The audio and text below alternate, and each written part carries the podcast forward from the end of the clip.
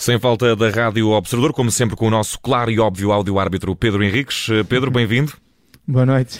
E, e, hoje temos aqui uh, uma, uma espécie de ode, talvez, ao, ao, tempo útil uh, de jogo. André Narciso tem Narciso no nome, o árbitro, mas não quis aparecer, nem tão pouco ver-se.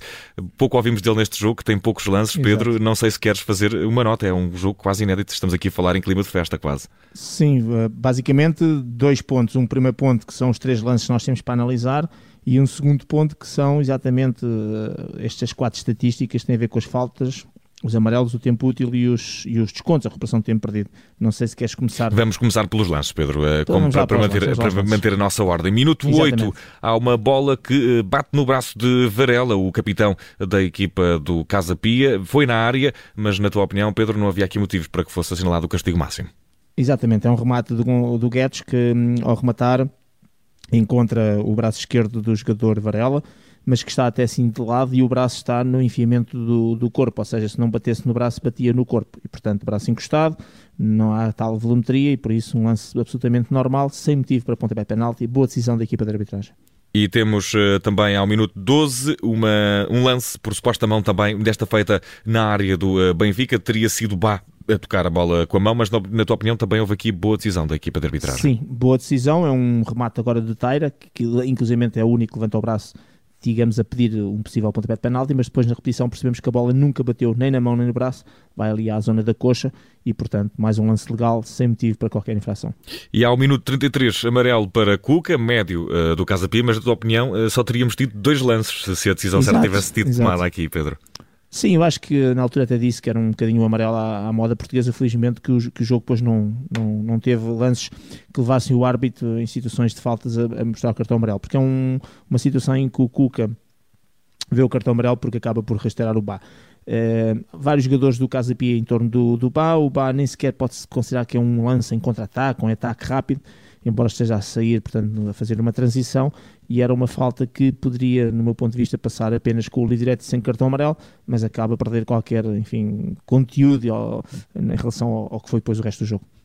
E eh, Pedro, foram esses três lances os únicos que uh, tiveram uh, análise e, e, também não houve muito mais casos de facto no jogo. O jogo teve muito tempo corrido, muita bola em campo, houve apenas tempo para substituições, poucos jogadores também caídos no relevado, independentemente do domínio de uma equipa sobre a outra, houve aqui muita Exato. bola em campo, aquilo que nós gostávamos de ver com mais regularidade neste campeonato. Exato, e daí o meu segundo ponto, que é um bocadinho olharmos para esta estatística interessante, que é tivemos 23 faltas um, o que é um número bastante baixo de faltas, e curiosamente 16 faltas foram cometidas pelo Benfica, 7 uh, ah, pelo Casa Pia, um, e 23 faltas está quase 7 a 8 faltas abaixo da média quer dizer que temos jogos com muito mais faltas, ainda agora recentemente naquele Marítimo Porto tivemos 43, a nossa média da Liga Portuguesa é, é 30,1 falta. E portanto aqui percebemos eh, como realmente ter menos 7 ou 8 faltas pode fazer diferença. E porquê? Porque também há uma média muito interessante ligada a isto, que é uma estatística que diz que sempre que há uma falta, em média, demora-se 32 segundos a começar o jogo.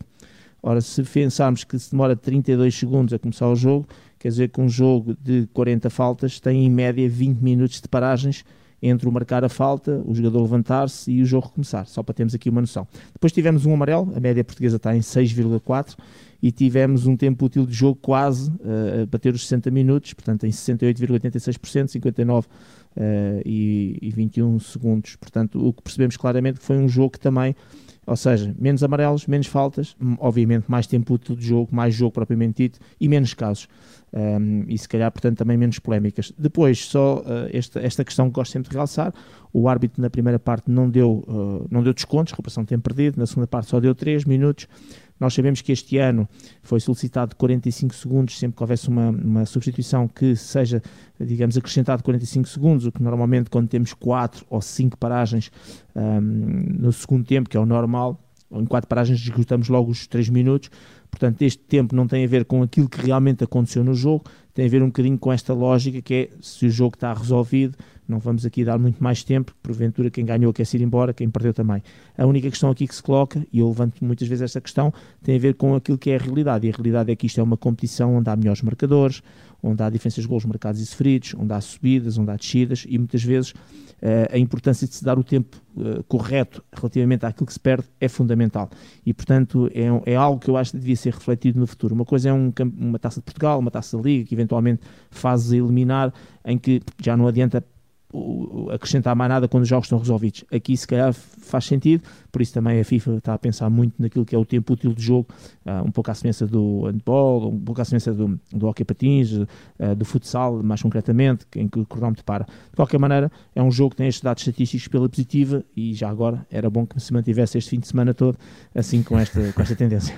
Uh, não sei, Pedro, depois também depois não, não temos sem falta para fazer, não, mas não temos sem falta, exatamente. Não, mas temos aqui também uma nota que ainda temos de dar Exato. a André Narciso depois desta boa prestação. Algum lance ou outro mal decidido? Dois lances de área, na não, tua opinião, bem Exato. decididos e, e 60 minutos de tempo útil do jogo. Sim, vou dar nota 7 porque uh, para dar 8 teríamos de ter casos, casos no sentido que fossem difíceis e bem resolvidos. Uhum. Uh, o árbitro não tem culpa disso e fez aquilo que deve, deve usar-vos fazer, que é não complicar nestes, nestes lances e, digamos, uh, deixar que as coisas fluam e corram, como foi o caso. Portanto, teve bem, teve uma boa prestação e, portanto, nota 7, nota positiva. Pedro Henrique está feito sem falta desta vitória encarnada por 3 bolas 0 frente ao Casa Pia. Arbitragem de André Narciso, uma boa nota, nota 7. Amanhã cá estaremos, domingo também a partir das 6 da tarde para um Porto a Vizela. Análise de arbitragem mais uma vez a cargo do nosso áudio árbitro Pedro Henrique. Um grande abraço, Pedro, e bom descanso. Um abraço, até amanhã. Obrigado, obrigado.